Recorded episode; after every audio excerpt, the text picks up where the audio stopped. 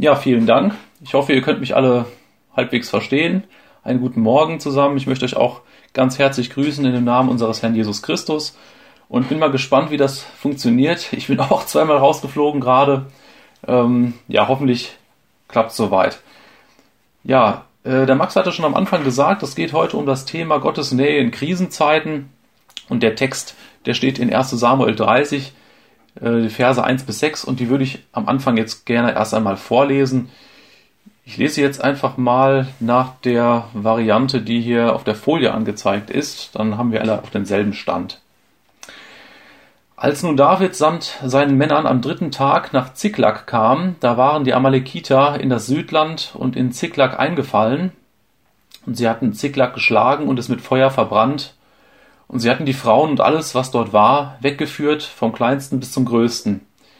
Sie hatten aber niemanden, niemand getötet, sondern sie weggetrieben und waren ihres Weges gezogen. Als nun David samt seinen Männern zur Stadt kam, siehe, da war sie mit Feuer verbrannt und ihre Frauen, ihre Söhne und Töchter waren gefangen weggeführt worden. Da erhoben David und das Volk, das bei ihm war, ihre Stimme und weinten, bis sie nicht mehr weinen konnten. Auch die beiden Frauen Davids, Achinoam, die Jesraelitin, und Abigail, die Frau Nabals des Karmeliters, waren gefangen weggeführt worden. Und David war sehr bedrängt, denn das Volk wollte ihn steinigen, weil die Seele des ganzen Volks erbittert war, jeder wegen seiner Söhne und wegen seiner Töchter. David aber stärkte sich in dem Herrn, seinem Gott. Ja, soweit der Bibeltext. Und ähm, ja, ich weiß nicht, wie es euch geht. Äh, vielleicht kennt ihr die lustigen Taschenbücher, und zwar äh, diese Geschichten hier von Donald Duck und Dagobert und so weiter. Und da gibt es manchmal in den lustigen Taschenbüchern auch eine Vorgeschichte. Eine Vorgeschichte, ja, bevor es zur eigentlichen ja, Geschichte kommt. Äh, und die Vorgeschichte dient dazu, dann irgendetwas zu verstehen, äh, was sich auf die eigentliche Geschichte bezieht. Und hierbei ist die Vorgeschichte äh, ein bisschen länger. Ich muss ein bisschen was dazu sagen, denn es erhält ungemein, wenn man ein bisschen die Vorgeschichte sich nochmal vor Augen führt.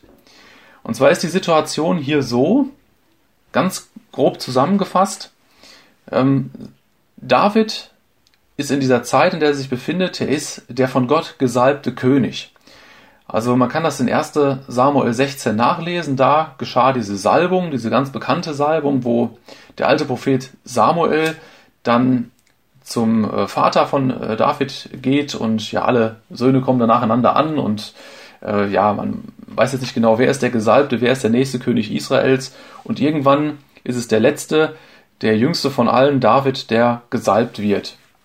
Er hat also von Gott das Anrecht auf das Königtum von Israel. Und ja, es ist aber alles nicht gar nicht so einfach. Er hat zwar das Recht gehabt, aber die Königsherrschaft hat er nicht angetreten, denn äh, sein Vorgänger oder sein ja immer noch jetziger König Saul, der war damit überhaupt nicht einverstanden. Also ähm, er hat dem David eher das Leben schwer gemacht und natürlich ist er, hat er an seiner Macht geklebt. Und es ist dann dazu gekommen, dass er David einfach verfolgt hat. Und David hat mehrere Jahre lang da ausharren müssen und ja, war in dieser Situation, was ihm natürlich nicht leicht gefallen ist. Der Bibelleser, der wird jetzt wissen, Kapitel 30 vom ersten Buch Samuel, es wird nicht mehr lang dauern, denn schon im nächsten Kapitel, in Kapitel 31, können wir lesen, dass es dann zu dieser bedeutenden Schlacht kommt zwischen den Philistern und Saul und Saul da getötet wird, ebenso wie Davids Freund Jonathan und viele andere.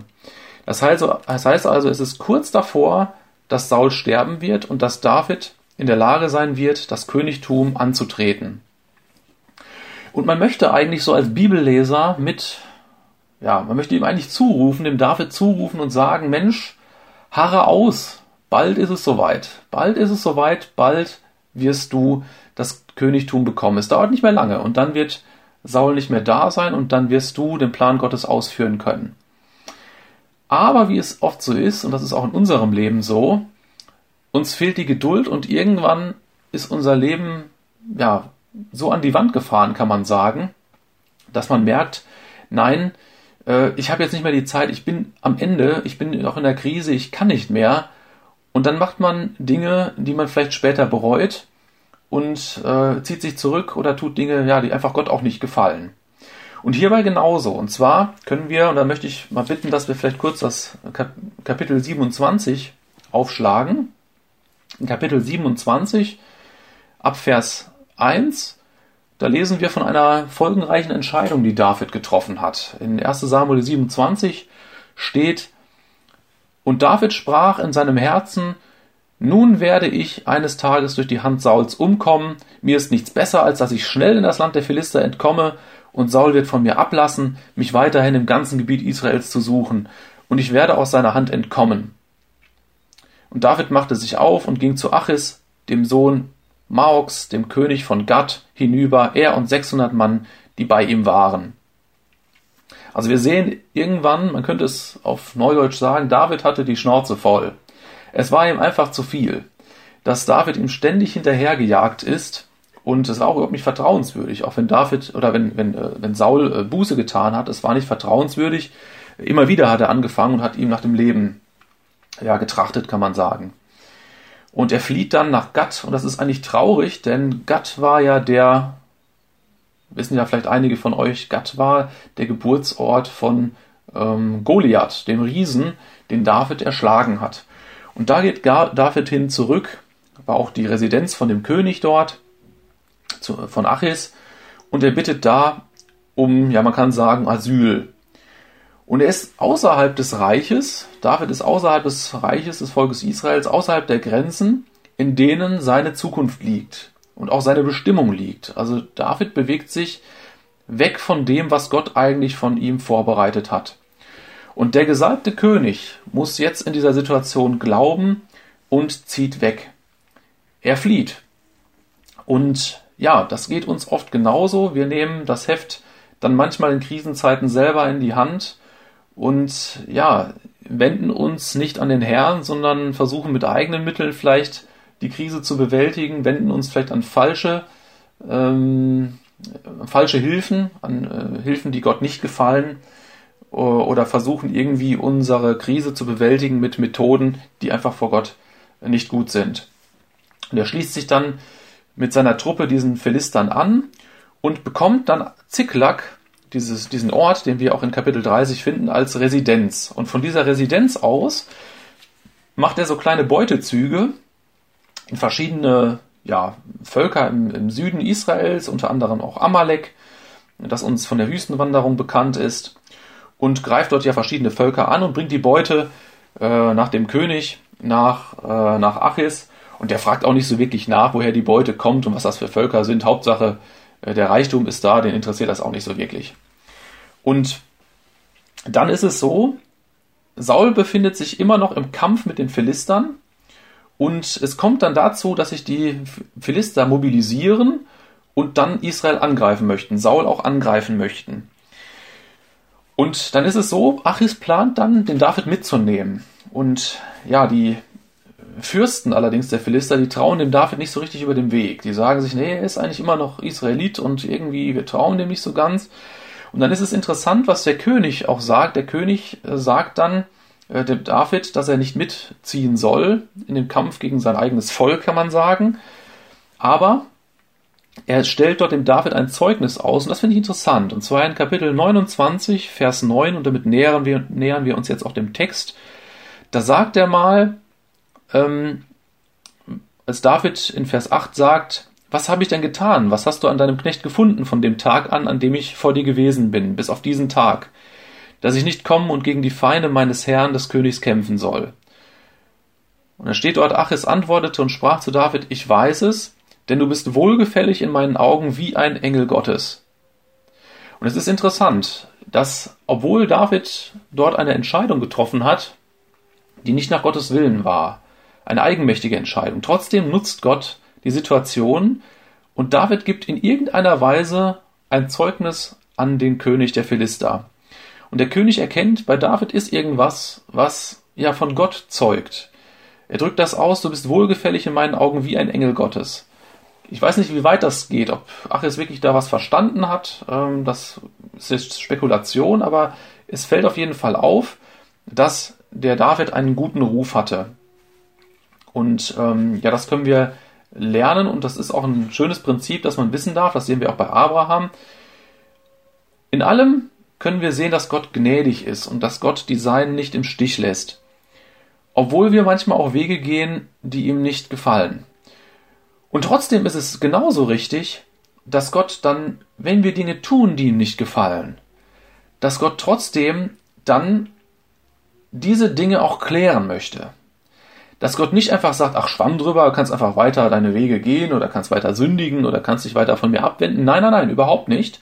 Sondern Gott klärt diese Dinge und er wendet da manchmal Methoden an, die sehr drastisch sind. Und es kommt nicht von ungefähr, dass Gott bewusst diese Situation in Ziklag, mit der wir uns jetzt beschäftigen, zulässt, bevor David das Königtum bekommt. Denn Gott wollte diese Sache mit David, dass er sich abgewendet hat, die wollte er klären. Und er wollte äh, dazu deutlich, dem David deutlich machen, was falsch war und worin seine eigentliche Stärke liegt. Nämlich nicht in seinen eigenen Entscheidungen, sondern in Gott selbst. Man könnte menschlich betrachtet David fragen, ja, warum hast du nicht ausgeharrt? Bald wäre es doch soweit gewesen. Und ähm, ja, vielleicht findest du dich schon in dieser Vorgeschichte wieder. Du bist zu Gott gekommen, hast dein Leben dem Herrn Jesus übergeben und Gott hat dir die Neugeburt geschenkt und dich mit dem Heiligen Geist äh, ausgestattet. Doch das Vertrauen, das muss im Alltag gelebt werden. Und vielleicht bist du enttäuscht und bist müde geworden äh, bist vielleicht auch resigniert wegen ja vielleicht verschiedenen Zuständen, ob es jetzt in der Gemeinde ist oder in der Nachbarschaft, auf der Arbeit oder wo auch immer. Du lebst nicht so, wie das Apostel Paulus mal sagt, ja im Triumphzug, also alles geht gut und wir sind im Triumphzug auf dem Weg bis zur Herrlichkeit, sondern es ist eher ein kümmerliches Leben oder man hat häufig auch ja Enttäuschungen zu verkraften da lass dir gesagt sein, Gott mut dir das zu. Gott möchte, dass du hier auf der Welt lebst. Und ja, wie gehst du damit um? Gehst du damit um, in der, dass du dich zurückziehst, dass du fliehst? Oder suchst du den Herrn Jesus und bist bei ihm zu Hause? Und das ist das Ziel jetzt einfach der folgenden ja, äh, Verse, wo ich dich gerne mit hineinnehmen möchte. Das Ziel ist es, beim Herrn Jesus zu Hause zu sein in Krisenzeiten. Gerade wenn Leid oder wenn Schwierigkeiten passieren.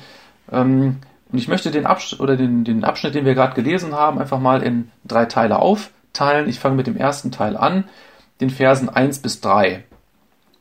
Und da lesen wir in den ersten Versen ja, dass David von äh, diesem äh, von Gad, also als er mit dem König gesprochen hat, dass er zurückgeht mit seinen Männern und nach Ziklag kommt. Also er hat drei Tage lang mit seinen Männern geritten, kann man sagen, und da stellen sie fest, dass die Amalekiter, dieses ja, heidnische Volk, was ja äh, von der Wüstenwanderung noch bekannt ist, die haben da immer die Nachhut im Endeffekt abgeschlachtet von Israel. Und äh, ja, Gott hat eigentlich den Auftrag gegeben, dass auch die Amalekiter vernichtet werden sollen. Das haben die Israeliten nicht getan. Und diese Amalekiter, die fallen in das Südland ein und in Ziklag und haben dort dann die Frauen weggeführt und auch die Kinder und alles das, was dort war hatten zwar keinen getötet, aber hatten sie weggetrieben und sind dann fortgezogen. Und man muss sich das jetzt mal vorstellen. Die Männer kommen da an auf ihren Pferden und sehen zwangsläufig dort, ja, die Rauchschwaden steigen empor und sie merken, Hilfe, Hilfe, da ist irgendwas. Und ähm, ja, sie wussten wahrscheinlich noch nicht, dass die Frauen weggeführt wurden, sondern sie haben wahrscheinlich nur gesehen, ja, es ist nur eine zerstörte Ortschaft da und es ist keiner mehr dort. Und ähm, ja, vielleicht sind welche getötet worden, das wussten sie in der Situation noch nicht. Und ja, sie sind da natürlich völlig entkräftet, völlig enttäuscht. Drei Tage lang geritten und man wünscht sich, dass man vielleicht zu Hause sein kann, sich ein bisschen ausruhen kann. Und was ist dort? Nein, das Heim ist kein Heim mehr, sondern nur noch, ja, kann sagen, verkohlt. Alles ist verkohlt, alles ist verbrannt, es ist nichts da, was mehr noch an Heimat erinnert. Und ja, sie sind natürlich völlig entkräftet. Und ich möchte mal eine Anwendung geben für uns heute. Und zwar ist es so, die Männer haben das natürlich tatsächlich gesehen. Das heißt also, es war unausweichlich, sie mussten sich mit der Realität, mussten sie sich konfrontieren und ähm, ja feststellen, das, was jetzt Heimat ist, ist zerstört. Das haben sie tatsächlich mit den Augen wahrgenommen. Und natürlich haben sie dann, oder sind sie dann äh, in Trauer ausgebrochen, haben geweint und so weiter. Da kommen wir gleich noch zu. Aber es ist doch interessant, dass wir wenn unser geistliches Haus, ich bezeichne es jetzt mal so, wenn unser geistliches Haus brennt, nehmen wir das dann genauso wahr, genauso selbstverständlich wahr? Nehmen wir wenn, das wahr, wenn unser Zicklack brennt, wenn unsere Heimat brennt, unsere selbstgestrickte Heimat? Oder wenn unser Herz auf Abwägen gerät, nehmen wir das wahr? Wie gehst du zum Beispiel um? Ich möchte zwei Punkte benennen mit Sünde und mit Leid in deinem Leben. Zuerst mit Sünde. Was ist, wenn Sünde in deinem Leben passiert, wenn sich dein Herz auf Abwägen bewegt, wenn es weggeht von Jesus Christus? Bist du dann jemand, der sagt, okay, ich unterdrücke das jetzt irgendwie oder ja, das muss man jetzt nicht so, so ernst nehmen, gibt schon mal so Phasen oder ähm, man versucht zwei Wege miteinander zu vereinbaren. Einerseits den Weg mit Jesus, den kann man gut am Sonntag schön darstellen und auf der anderen Seite den Weg ja, äh, des Eigenwillens, den kann man vielleicht im Alltag ein bisschen mehr ausleben. Da muss man sagen, da zählt nur die Buße. Nimm das wahr, was bei dir passiert. Und ordne das mit dem Herrn Jesus Christus. Lass das nicht laufen. Und wenn Leid in deinem Leben passiert, wenn es dort, dort Dinge gibt, die dich zweifeln lassen an Gottes Liebe oder ähm, wenn dir Situationen schwerfallen auf der Arbeit, das hat nicht immer mit Sünde zu tun, sondern einfach mit den Gegebenheiten, in denen wir leben, mit der Welt, in der wir leben. Verschließt du da deine Augen oder fließt du dort von dem Leid? Gehst du weg davon oder setzt du dich nicht damit auseinander? David und die Männer hier, die mussten sich jetzt mit dieser Situation auseinandersetzen. Und es ist wichtig für dich und mich, dass wir uns auch mit der Situation auseinandersetzen. Wir können dem Leid nicht entfliehen. Und ich möchte dir weil das für Christen ein ganz großes Problem ist in unseren Tagen, dass Leid ähm, für uns nicht so, ja, wie soll man sagen, das, darüber spricht man nicht gerne in Predigten über Leid. Aber dass das nach der Bibel eine völlige Normalität ist, dass wir auch leiden, dass Leiden sogar vor Gott einen ganz, ganz großen Nutzen hat, da möchte ich dich auf eine Bibelstelle hinweisen, ganz besonders, und zwar aus dem Philipperbrief, das ist eine ganz wichtige Bibelstelle, die du dir mal markieren solltest, wenn du mal in Krisenzeiten bist oder in Situationen, ja, wo es dir nicht gut geht. Da steht in Philippa 3, Vers 10, Nein, Entschuldigung, ich habe mich da vertan. Ich muss ganz kurz nochmal gucken. Nicht, dass ich mich da jetzt hier ähm, eine falsche Bibelstelle genommen. Genau, Philippa 1, Vers 29. Es ist euch im Blick auf Jesus Christus geschenkt worden, nicht allein an ihn zu glauben, sondern auch für ihn zu leiden. Und das ist sehr wichtig. Das Gnadengeschenk, dass der Herr Jesus gekommen ist für uns und dass wir an ihn glauben dürfen, das nehmen wir gerne an. Aber gleichermaßen müssen wir auch annehmen, dass es uns geschenkt worden ist, für ihn zu leiden. Also es ist im Endeffekt äh, ja gleichzeitig kann man sagen, wer Jesus hat, der wird auch für ihn leiden müssen. Ähm, und das ist sehr, sehr, sehr, sehr wichtig. Auch der Herr Jesus selber, das steht in Hebräer 2, Vers 10, musste an dem, was er litt, den Gehorsam lernen. Nicht, dass Jesus irgendwie äh, sünd, also gesündigt hätte. Nein, aber Leiden führt dazu, dass Jesus oder dass äh, Gott selber ganz große Gestalt in unserem Leben gewinnt. Und Gott lässt bewusst Leid in deinem und meinem Leben zu. Im zweiten Korintherbrief, in 2. Korinther 1, ist es sogar so, da steht ein Grund, weswegen Gott Leiden in deinem Leben zulässt. Er benutzt Leiden extra, damit du in dieser Situation Gott erfährst und auch noch dazu, dass wenn du in dieser Situation Gott erfahren hast, dass du andere Menschen trösten kannst, die sich ebenfalls in dieser Situation befinden oder die ebenfalls leiden. Das heißt also, Leid ist jetzt nicht etwas, was irgendwie ja, ähm, ja, das gehört irgendwie so dazu, das muss man irgendwie aber schnell wegschieben oder so. Nein, Gott benutzt dieses Leiden sehr, um dich zu stärken und um andere Menschen, um andere Glaubensgeschwister zu stärken. Und das ist soweit zu dem ersten Absatz, zu den ersten drei Versen zu sagen, David und die Männer haben sich im Endeffekt mit dieser Situation auseinandersetzen müssen. Und jetzt ist was ganz Interessantes da, und das ist der nächste Abschnitt, die Verse 4 bis 6a kann man sagen. Da sehen wir die typisch menschlichen Reaktionen, wenn wir uns in Krisenzeiten befinden. Zwei Reaktionen kann man dort sehen. Einmal in Vers ähm, 4, David und die Männer die bei ihm waren, die erhoben ihre Stimme und sie weinten, bis keine Kraft mehr war, in ihnen zu weinen. Oder hier in dieser Übersetzung, die auf der Folie ist, äh, sie weinten, bis sie nicht mehr weinen konnten. Also, die haben sich so richtig, ja, ihre Stimmung aus dem Leib geweint, kann man sagen. Die haben schwer getrauert. Das ist die erste Reaktion. Und die zweite Situation oder zweite Reaktion, die uns auch bekannt ist in Krisenzeiten, ich möchte das noch ein bisschen ausführen gleich, ist Vers 6a. Da ist von David die Rede, der sehr bedrängt war. Das Volk wollte ihn steinigen, weil die Seele des ganzen Volks erbittert war. Eine zweite Reaktion, eine typisch menschliche Reaktion ist in Krisenzeiten die Suche nach dem, nach dem Sündenbock. Wer ist der Schuldige, dass ich in die Situation reingekommen bin? Und das ist uns auch wohl bekannt. Wenn irgendwas in unserem Leben nicht gut läuft, dann fängt die Suche nach dem Schuldigen an. Und hierbei ist es David, der gesteinigt werden soll. Und man könnte ja eigentlich sagen, wenn man das so als Bibelleser von außen liest, ja, das ist halt für eine, für eine sinnlose, was ist das denn für eine doofe Idee? Was bringt denn das jetzt, ihn zu steinigen? Davon kommen die Frauen auch nicht wieder, zu, nicht, nicht wieder her.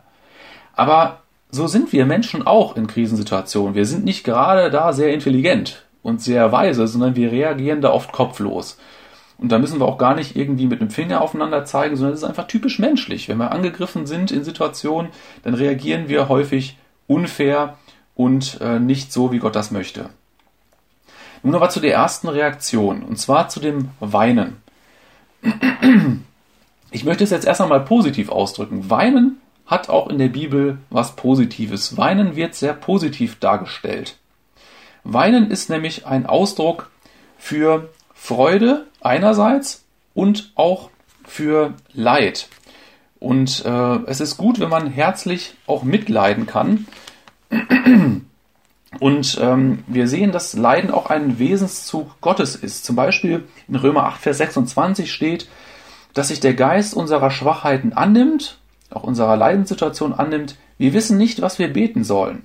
Auch in diesen Situationen nicht. Wir wissen nicht, was wir bitten sollen, wie es sich gebührt, aber der Geist selbst verwendet sich für uns in unaussprechlichen Seufzern. Also auch der Heilige Geist leidet mit, leidet mit dir und mir mit, er weint mit, kann man sagen. Und der kürzeste Satz der Bibel, so wird es immer äh, gesagt, steht in Johannes 11, Vers 33, da steht nur ein Satz, nämlich Jesus weinte. Jesus war ebenfalls ein, äh, ein Mann, der geweint hat und damit schließt er an an viele andere Männer in der Bibel wie David ähm, und andere, die gläubige Männer waren, die Männer waren im Glauben und die geweint haben.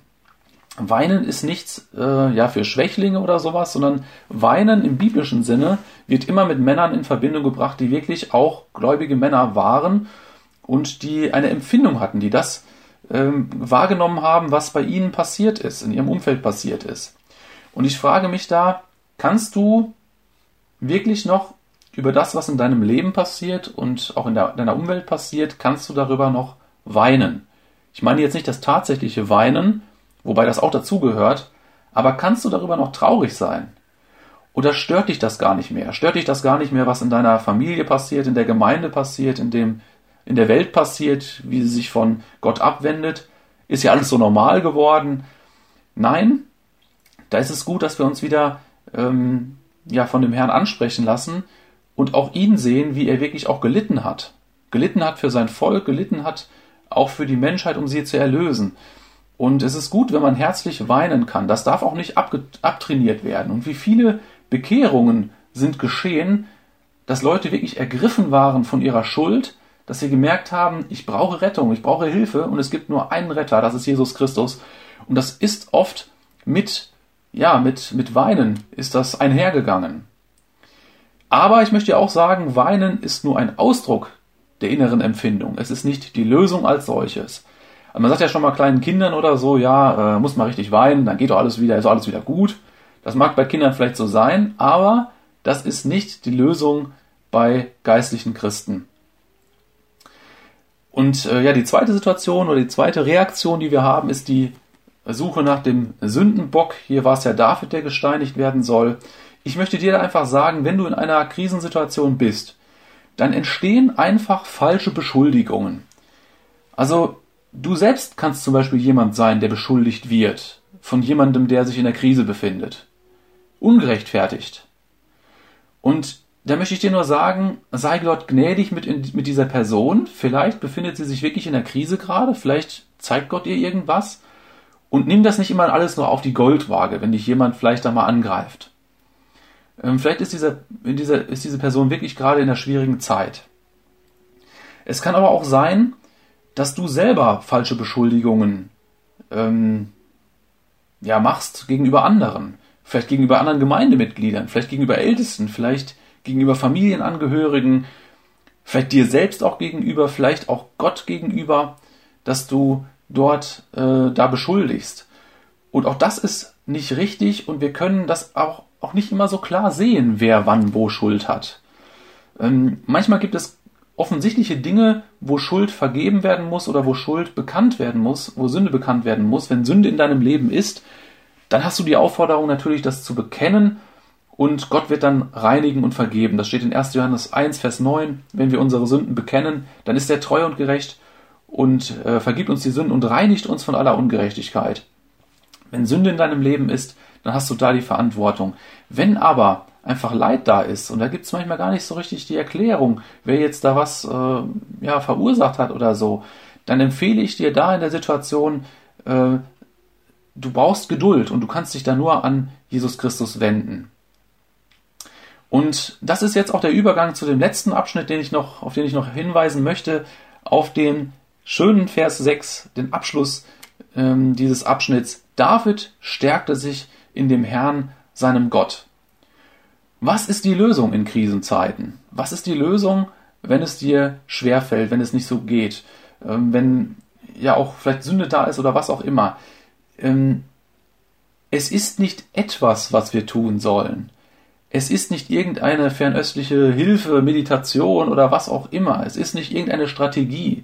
Es sind auch nicht irgendwelche psychologischen Methoden wie, ja, du musst deine Energien in dir irgendwie aktivieren, du musst deine Kraft in dir irgendwie äh, neu ansprechen. Und äh, ja, also wenn ich meine, meine ganzen Kräfte, wenn die da sind und wenn ich die aktivieren würde, dann muss ich sagen, oh, ist ja schon vielleicht nicht schlecht, aber das reicht trotzdem nicht aus in manchen Situationen.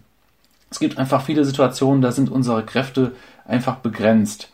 Und hier ist es schön, dass die Hilfe nicht nur äh, in einer Technik liegt oder in dem, was man tut, sondern die Hilfe liegt in einer Person. David stärkte sich in dem Herrn, seinem Gott.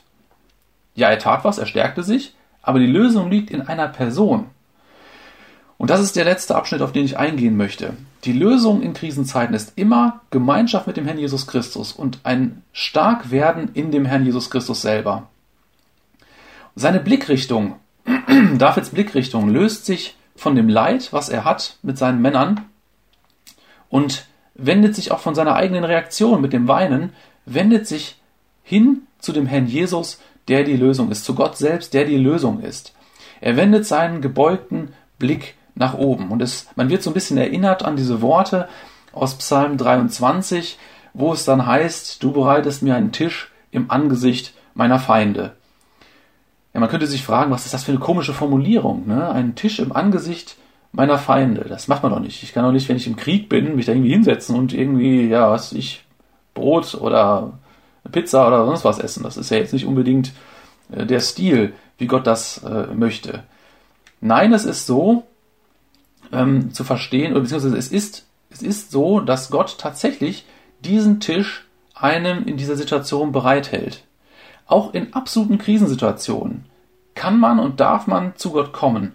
Und ja, David wird in dieser Situation wahrscheinlich ganz alleine gewesen sein. Und er kann in die Gemeinschaft kommen und er stärkt sich in dem Herrn. Und das in dieser schrecklichen Stresssituation. Und es steht hier erst einmal ähm, nicht, und das ist auch für uns wichtig, wie David das gemacht hat. Also es geht natürlich dann weiter und David befragt auch das Ephod dann in Vers 7 und so weiter. Aber der Schwerpunkt liegt eigentlich darin, dass er die Gemeinschaft mit Jesus Christus sucht. Und da möchte ich dir einfach Mut machen. Wir haben in der, im Neuen Testament das Versprechen, dass wir jetzt die Gemeinschaft mit dem Herrn Jesus haben dürfen. Der Max hat das am Anfang gelesen in diesen äh, Versen aus 1. Johannes 1, dass unsere Gemeinschaft mit Gott dem Vater ist und mit dem Herrn Jesus Christus. Und in Römer 5, Vers 2 steht zum Beispiel drin, dass wir durch den Glauben Frieden haben mit Gott und Zugang haben zu ihm. Wir dürfen zu ihm kommen und wir sollen zu ihm kommen. Der Jesus ist unser Priester geworden, der sich für uns beim Vater verwendet. Wir dürfen alles ihm sagen. Und ich folgere auch noch daraus, wir sollen ihm auch alles sagen. Und das ist die Lösung für den Kampf in Krisenzeiten. Jetzt möchte ich die Frage stellen, das klingt ja alles ziemlich einfach und so, äh, aber im Alltag ist es natürlich äh, nicht, nicht, nicht so einfach. Und trotzdem ähm, kann, man, kann man sagen, oder ich, ich sage da jetzt auch nichts Neues, jedes Kind Gottes ähm, wird das bestätigen, was ich gerade gesagt habe. Jedes Kind Gottes wird bestätigen durch den Heiligen Geist, ja natürlich, die Gemeinschaft mit Gott ist das, was wirklich zählt. Die Gemeinschaft Gottes, die hält in Krisensituationen, die hält auch in Zeiten, wenn alles vergehen soll, wenn alles schlimm ist, dann haben wir nur noch einen, auf den wir uns stützen können. Und das ist der Herr Jesus, der Herr Jesus selber. Und ähm, ja, vielleicht zum Abschluss noch einige praktische Hinweise, wie man vielleicht an was man sich erinnern kann, wenn es oder wenn man sich in einer Krisenzeit ähm, befindet und dort die Gemeinschaft mit Gott suchen möchte. Ich möchte einfach vier kleine Tipps noch am Ende weitergeben und dann äh, wäre ich auch schon fertig mit meinen Gedanken. Vier kurze Tipps. Und zwar einmal, ähm, glaube und vertraue darauf, dass Gott dir wirklich gnädig ist. Dass er wirklich gnädig ist, dass er ein gnädiger Gott ist. Hebräer 11, Vers 6 hilft da ganz wunderbar. Und zwar steht dort, wer Gott nahen will, also wer die Gemeinschaft mit Gott suchen möchte, der muss glauben, dass Gott ist also dass Gott existiert und dass er denen, die ihn suchen, ein Belohner ist. Das heißt also, dass er denjenigen, der ihn sucht, dass er denjenigen belohnt, dass er gnädig dem gegenüber ist. Dass er seine Hand auch äh, ausstreckt, dass er die Hand ergreift und sagt, ja, ich möchte auch mit dir Gemeinschaft haben. Ähm, vertraue darauf. Wenn Sünde da ist, dann bekenne natürlich deine Sünde.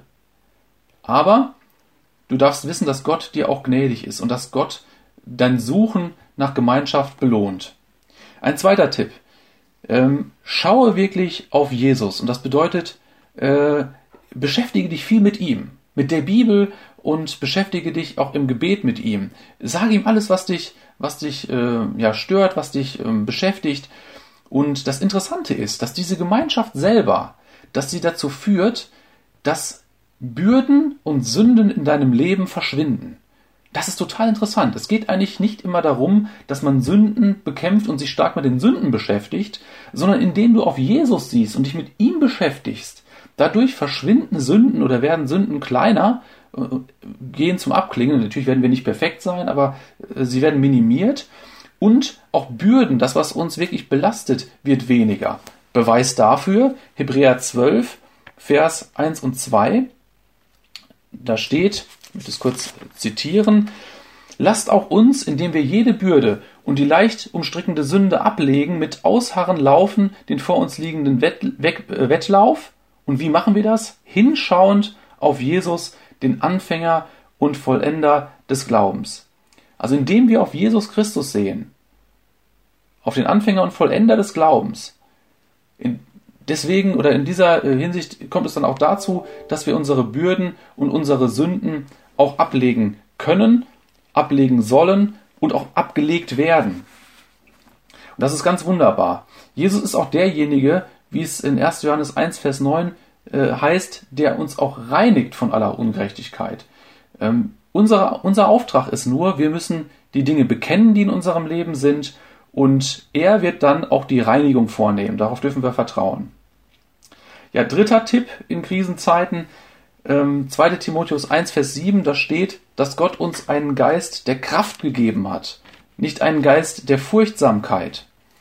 Und das ist sehr, sehr wichtig auch, dass man sich daran erinnern darf. Gott hat dir auch in Krisenzeiten einen Heiligen Geist gegeben, der kräftigen möchte, der sich natürlich vor Gott verwendet, auch mit Seufzern, aber der dir auch Kraft geben möchte.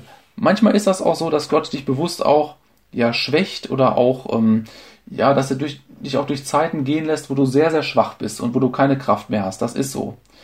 Aber trotzdem kann man sagen, Gott ist da nah bei dir. Und wenn er es will, wenn er es äh, möchte, kann er dir auch wieder Kraft schenken. Und als, viert, und als vierten und letzten Tipp möchte ich dir noch äh, mitgeben, weil das einfach auch so wichtig ist, Nehemia 8, Vers 10, dort steht, äh, die Freude am Herrn ist eure Stärke. Wenn deine Beziehung zum Herrn Jesus lediglich von Furcht geprägt ist, dann ist das nicht ausreichend. Furcht vor Gott zu haben, ist was Wichtiges und was Gutes. Aber wir haben jetzt durch den Herrn Jesus auch Frieden mit Gott und dürfen auch Grund zur Freude haben. Und deshalb möchte ich dir sagen, äh, sieh die Beziehung zu Jesus als eine Beziehung an, wo Freude regiert, wo du dich wirklich freuen darfst, auch in ihm. Such deine Freude nicht in Dingen, die falsch sind, in den Dingen, die der Satan bietet oder die die Welt bietet, sondern such deine Freude in dem Herrn Jesus Christus. Und er wird dir eine viel, viel bessere Freude geben. Ich bin davon überzeugt, dass seine Freude ewig ist und gültig ist und mehr zu bieten hat, als die Welt bietet. Ja, soweit meine Gedanken zu diesem Bibeltext. Äh, hoffentlich hat es mit der Technik halbwegs geklappt und ich würde vorschlagen, dass ich jetzt noch äh, ja, ein Gebet noch spreche.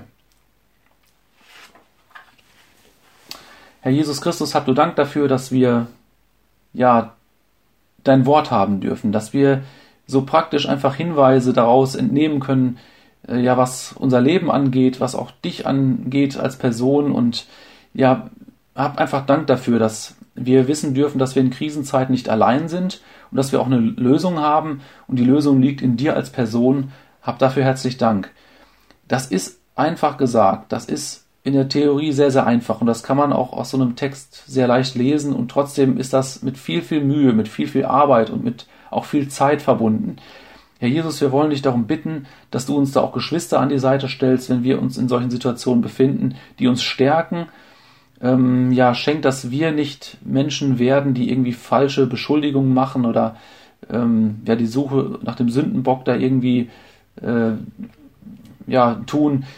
Bitte schenk da, dass wir einfach da uns an dich halten, dass wir auch in, mit dir in erster Linie unsere Probleme auch besprechen und dass wir deine Gemeinschaft suchen.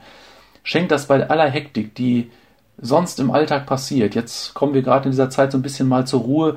Schenk, dass wir da die Zeit nutzen und uns wirklich auf dich besinnen und dass wir feststellen, dass in dir wirklich die Stärke liegt, nicht in alle, nicht in anderen Dingen äh, des Lebens. Hab Dank dafür und ich möchte dich um deinen Segen bitten für alle Geschwister, ja auch gerade die, die heute hier teilgenommen haben. Bitte sei du bei ihnen ganz, ganz nahe und schenk du da Buße, wo Buße wichtig ist und schenk dort ja auch Gemeinschaft, wo vielleicht Gemeinschaft gemangelt hat in der letzten Zeit. Amen.